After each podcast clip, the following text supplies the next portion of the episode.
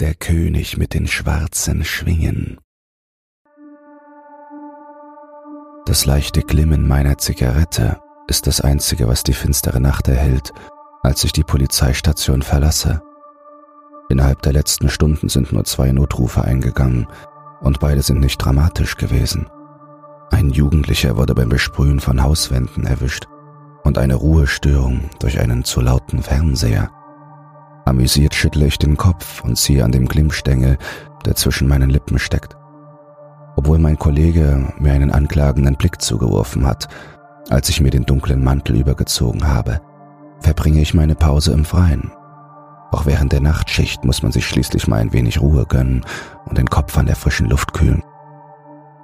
Eine leichte Brise erhält meine Zigarette noch ein Stückchen mehr und ich richte meinen Blick nach oben. Über mir erstreckt sich der märchenhaft klare Sternenhimmel. Ich genieße das angenehme Gefühl auf meiner Haut, das durch die abendlichen Sommertemperaturen verursacht wird, und werfe die ausgerauchte Zigarette auf den Boden. Der letzte Rauch, der meinen Lippen entweicht, steigt langsam nach oben, verdünnt sich und ist schließlich gar nicht mehr sichtbar. Mein Blick sinkt zum Zigarettenstummel, der vor meinen Füßen nach wie vor glimmt. Ich zertrete ihn und richte meinen Mantel. So langsam muss ich wieder zum Dienst. Schließlich soll mein Kollege nicht alleine in der Notrufzentrale bleiben. Kurz werfe ich jedoch noch einen Blick auf den dunklen Parkplatz, der sich vor mir erstreckt. Tagsüber parken hier die Leute, die ein Anliegen bei der Polizei haben, doch nachts steht der Parkplatz immer leer. Die wenigen Bäume und Sträucher, die ihn von den Blicken der anliegenden Bewohner schützen sollen, sehen im Grau der Nacht wie finstere Silhouetten aus. Arme, Finger, Hälse und Köpfe, die nach dem Himmel zu greifen scheinen. Ich schnaube, belustigt über meine eigenen Gedanken, schüttle den Kopf und wende mich der Station zu. Doch dann rieche ich es. Der Geruch meiner Zigarette hat es erfolgreich verschleiern können. Allerdings weht nun ein muffig-modriger, leicht süßlicher Geruch in meine Richtung. Ich halte inne. Woher kommt dieser Geruch? Stirnrunzelnd drehe ich mich wieder zum Parkplatz und atme tief durch die Nase ein. Hatte jemand seinen Biomüll bei den Bäumen entsorgt? Das hat mir echt noch gefehlt, den Müll von irgendwelchen Umweltsündern beseitigen. Schritt für Schritt komme ich den Bäumen näher. Der Gestank wird immer beißender, fauliger. Das einzige Geräusch, das ich höre, sind meine raschelnden Schritte im Gras. Nicht eine einzige Grille zirpt, keine einzige Windböe pfeift. Ein unwohles Gefühl breitet sich in mir aus, verengt meine Brust und jagt meinen Puls in die Höhe. Die schemenhaften Umrisse der Bäume, die mit der Schwärze der Nacht verschmelzen, scheinen nun nicht mehr in den Himmel, sondern nach mir zu greifen, um mich in die eiskalten Klauen des Todes zu zerren. Ich schüttle den Kopf, will es schnell hinter mich bringen. Solche Gedanken treiben einen nur in den Wahnsinn. Vor dem Gebüsch, aus dem der Geruch zu kommen scheint, halte ich kurz inne. Meine Atmung ist flach. Ich versuche, so wenig von dem Gestank ertragen zu müssen wie nur möglich. Als ich einige Äste beiseite schiebe, erstarre ich. Vor mir liegt der Körper eines jungen Mannes, eindeutig der Ursprung des Geruchs. Und als mir der Grund dessen bewusst wird, kommt in mir ein Brechreiz auf. Ich muss fort, fort von der Leiche. Es muss schon lange an dieser Stelle liegen. Blicke auf. Vor mir liegt die gut befahrene Straße zu den Einkaufszentren. Wieso wurde die Leiche nicht gemeldet? Warum liegt sie gerade hier? Wie lange liegt sie bereits hier? All diese Fragen schießen durch meinen Kopf. Ich stolpere ein Stück nach hinten, falle, lande auf meinem Hintern. Es ist nicht meine erste Leiche, doch bisher ist noch keine in einem solchen Zustand gewesen. Ein Windstoß jagt den Gestank wieder in meine Richtung. Ekel überkommt mich ein weiteres Mal. Doch ich kann hier nicht bleiben, muss es schnell melden. Den Blick weiterhin starr auf die nun freiliegende Leiche gerichtet, rappele ich mich auf. Ich zwinge mich dazu wegzuschauen, drehe mich um und will zur Station laufen. Doch dann sehe ich etwas. Eine Silhouette in meinem Augenwinkel. Hastig drehe ich mich um. Nichts. Merkwürdig. Was war das? Blicke nochmal in Richtung der Leiche. Moment. Wo ist die Leiche? Reibe mir die Augen. Das kann doch nicht real sein. Leichen tauchen nicht einfach auf und verschwinden dann wieder, wenn man wegschaut. Was ist denn mit mir los? Ich haue mir auf die Wangen und schüttle den Kopf. Der Geruch des Toten dominiert nach wie vor all meine Sinneswahrnehmungen. Ich drehe mich langsam im Kreis, achte darauf, dass ich von keiner Seite angreifbar bin. Das Pochen meines Pulses ist in jeder Faser meines Körpers deutlich spürbar. Meine Finger zittern leicht, doch ich balle meine Hände zu Fäusten und beiße die Zähne aufeinander. Komm gefälligst raus, egal wo du bist. Blut rauscht mir in den Ohren. Mein Blick huscht über den gesamten Parkplatz. Doch weder die Leiche noch die seltsame Silhouette sind irgendwo zu sehen. Kein Grund zu schreien. Die Nacht ist jung. Ich erstarre. Die finstere Stimme eines Mannes ertönt genau hinter mir. Meine Hand schnellt augenblicklich zu meiner Hüfte, wo meine Waffe und mein Taser sein sollten, doch ich greife ins Leere. Verdammt, ich habe meine gesamte Ausrüstung drinnen gelassen, weil ich ja nur kurz rauchen wollte. Und jetzt? Langsam, ganz langsam, drehe ich mich ein wenig zur Stimme auch wenn mein Körper nichts lieber tun will, als zu rennen. Ich werde dir nichts tun. Mach dir keine Sorgen. Ein genüssliches Stöhnen wird zu einem leisen Lachen. Ich schlucke, balle die Fäuste fester und drehe mich mit Schwung komplett um. Gleichzeitig reiße ich den Arm in die Höhe, lasse meine Faust auf das niedersausen, was hinter mir steht. Ein lautes Krachen ertönt, auf meinen Lippen liegt ein angespanntes Lächeln. Volltreffer. Doch als ich sehe, was das Krachen tatsächlich verursacht hat, wird aus meinem Lachen eine verzerrte Grimasse. Ein eisiger Schauer jagt über meinen Rücken. Ich gehe wankend ein paar Schritte zurück und starre abwechselnd auf meine Hand und auf die zusammengesunkene Leiche, die nun auf dem Asphaltboden des Parkplatzes liegt. Der Mund ist weit aufgerissen, die Augen nur zur Hälfte geschlossen. Dem bleichen Mondlicht weg seiner erscheinende Haut ist an einigen Stellen aufgeplatzt, so auch am Kiefer, wo ich ihn, die Leiche aus dem Gebüsch, gerade getroffen habe. Ein paar Rippen ragen aus dem Brustkorb, zahlreiche andere Knochen stechen ebenfalls aus dem Körper. Er blutet nicht, Schon lange nicht mehr. Die Wunden sehen ausgetrocknet aus. Aber ich kneife die Augen zusammen. Etwas in seinem Körper scheint sich zu bewegen. Sofort schießen mir Szenen aus jedem erdenklichen Zombie-Film in den Kopf.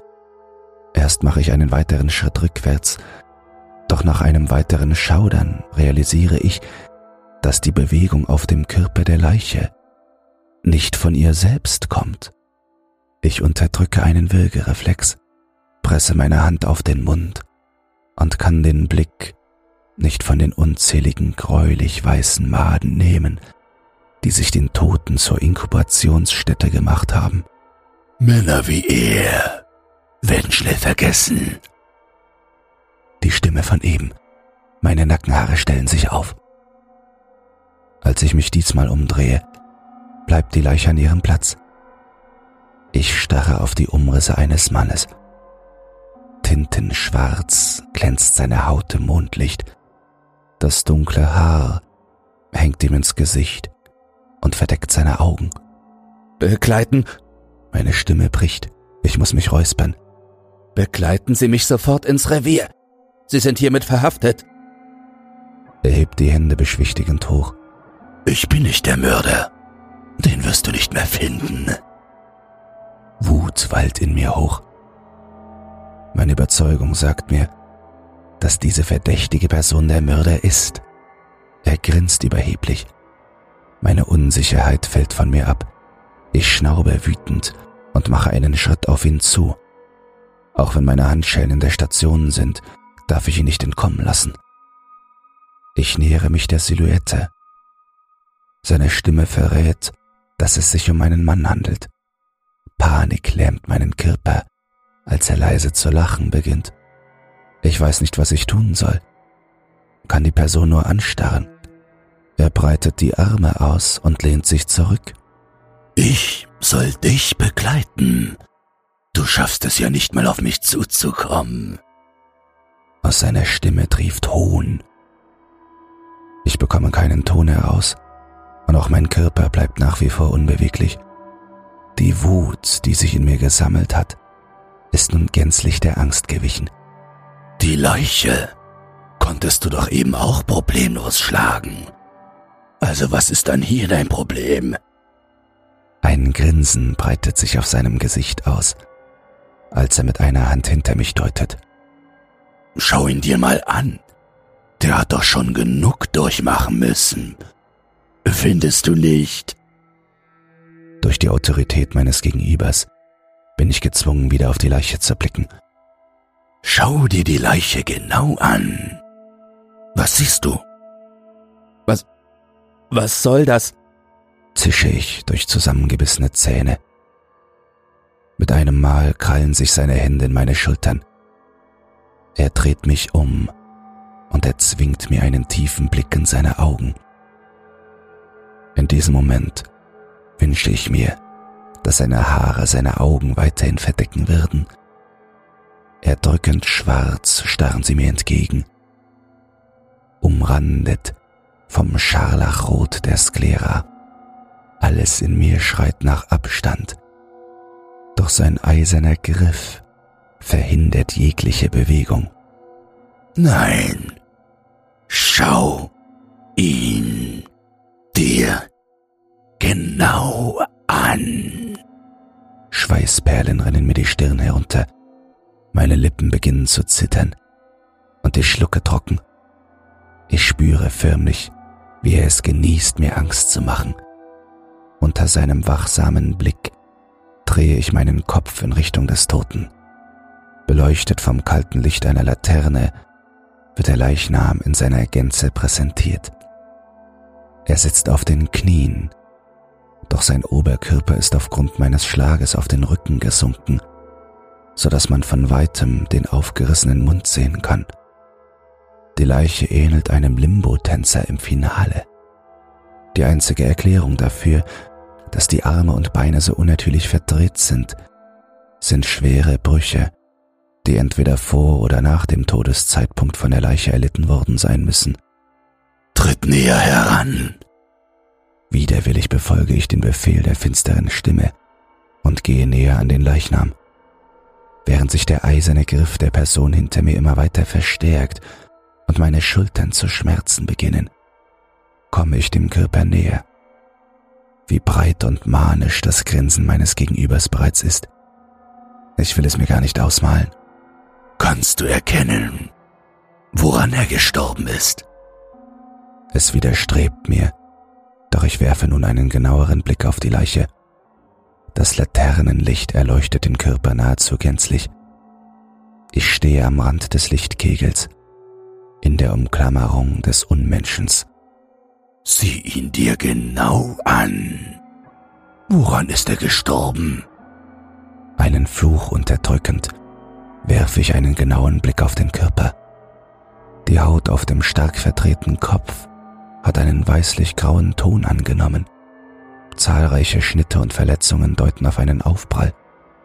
Durch die verdrehte Nase und die ausgeschlagenen Zähne wird die extreme Härte dessen in den Vordergrund gerückt. Wieder balle ich meine Hand zur Faust. Einige dieser fehlenden Zähne sind vermutlich meine Schuld. Dunkle Flecke auf dem Hals deuten auf alte Blutergüsse oder Verwesungsspuren hin.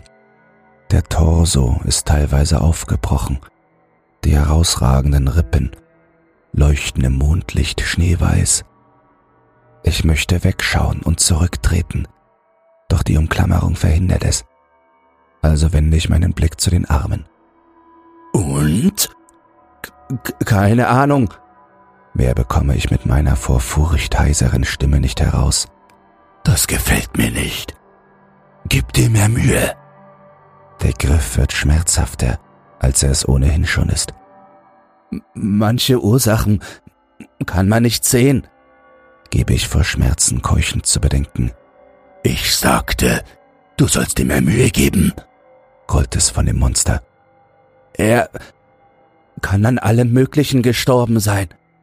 Auf die Schnelle fällt mir nur ein, dass er von einer Brücke gefallen sein kann.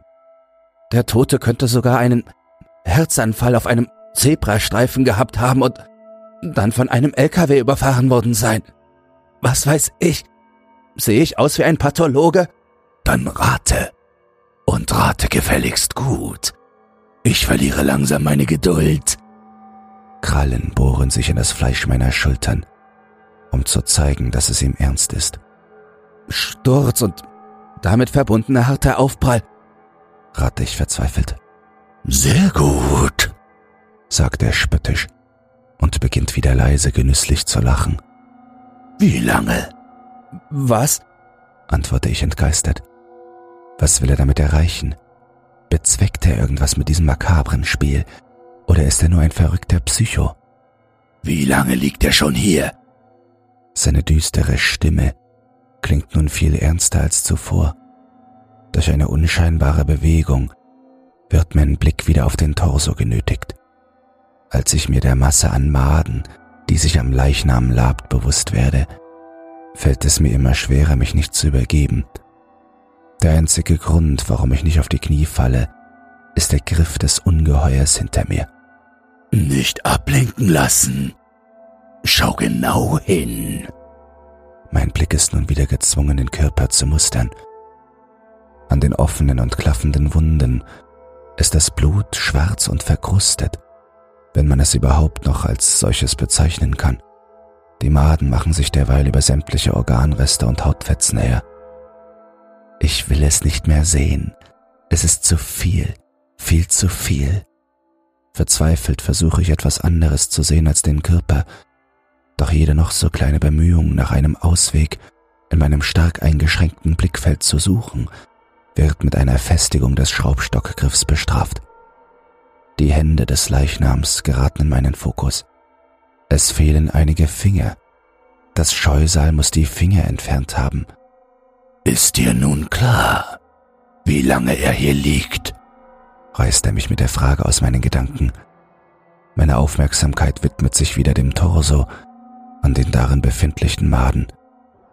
Die Maden erscheinen mir wie riesige Raupen. Ich stammele nur vor mich hin, bekomme kaum ein Wort heraus. Ein einziges Lange verlässt meinen Mund. Na ja, es geht in die richtige Richtung, bestätigt die Bestie meine Aussage und wirft mich unerwartet zu Boden. Ich lande auf meinen Knien, falle vorwärts und kann mich gerade noch so mit den Händen abbremsen. Doch bevor ich überhaupt realisiere, worauf ich gelandet bin, spüre ich etwas Weiches unter meinen Handflächen. Angewidert drehe ich mich weg. Der überwältigende Gestank des Todes, der vom leblosen Körper ausgeht, ist nun intensiver als zuvor. Meine Sicht verschwimmt und zum Unterdrücken meines Würgereizes fehlt mir die Kraft. Zahllose Gedanken schwirren mir durch den Kopf, erzeugen einen Nebel, durch den ich nicht hindurchblicken kann. Blind starre ich erst zur Leiche und dann zum Monster, von dem ich nicht mehr als die zu einem Grinsen gebleckten Zähne erkenne. Einfach wunderbar. Gib dich ruhig ganz der Angst hin. Der Rest seines schwarzen Körpers verschmilzt nahtlos mit der Nacht. Mein Herz schlägt immer schneller. Ein flaues Gefühl macht sich in meinem Magen breit. Was willst du von mir? frage ich die finstere Gestalt. Es ist schon seltsam. Findest du nicht? Langsam, bedächtig umkreist er mich und den stinkenden Leichnam. Die Evolution hat einige interessante Ernährungsweisen hervorgebracht. Ist dir bewusst, dass Spinnen ihren Opfern Magensäfte injizieren und sie danach leer aussaugen? Einige Seeschnecken fangen ihre Beute in einer fleischigen Tasche, die sich aus ihrem Fuß bildet, und später raspeln sie die Weichteile ihrer Opfer heraus. Warum erzählst du mir das? Meine Stimme klingt extrem rau. Ich krieche rückwärts und starre ihn mit großer Furcht an. Er schmatzt und sein Grinsen wird breiter. Das wollte ich dir erzählen, bis du mich unterbrochen hast. Der beißende Geruch meines Erbrochenen mischt sich mit dem Moder der Leiche.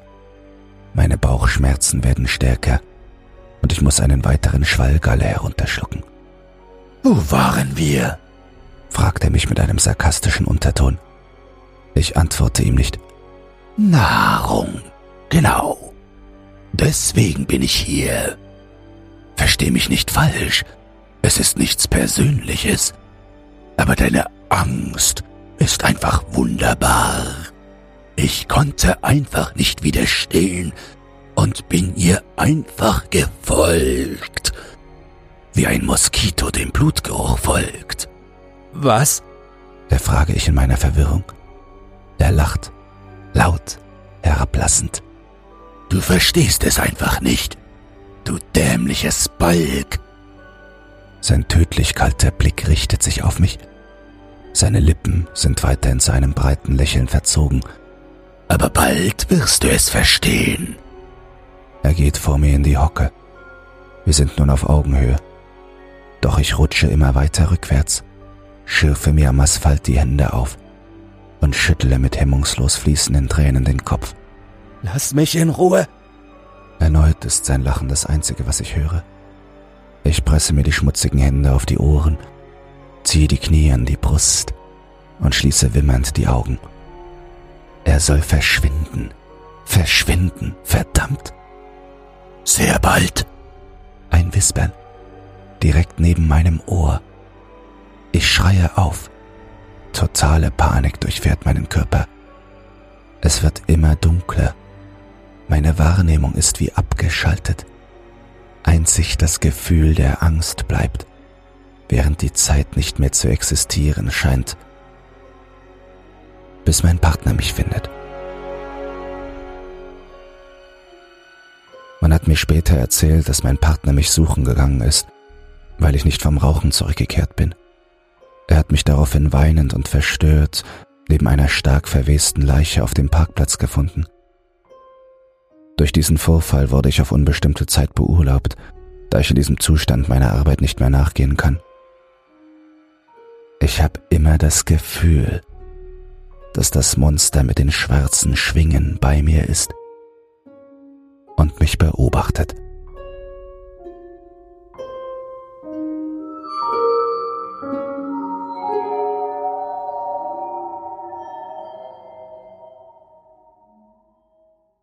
Gute Neuigkeiten. Creepypasta zum Einschlafen ist für den Publikumspreis beim Deutschen Podcastpreis nominiert. Wenn du meine Arbeit zu schätzen weißt und mit nur zwei Klicks an der positiven Entwicklung des Podcasts beteiligt sein willst, dann würde es mich sehr freuen, wenn du für mich abstimmen würdest. In den Show Notes findest du einen Link zur Abstimmung.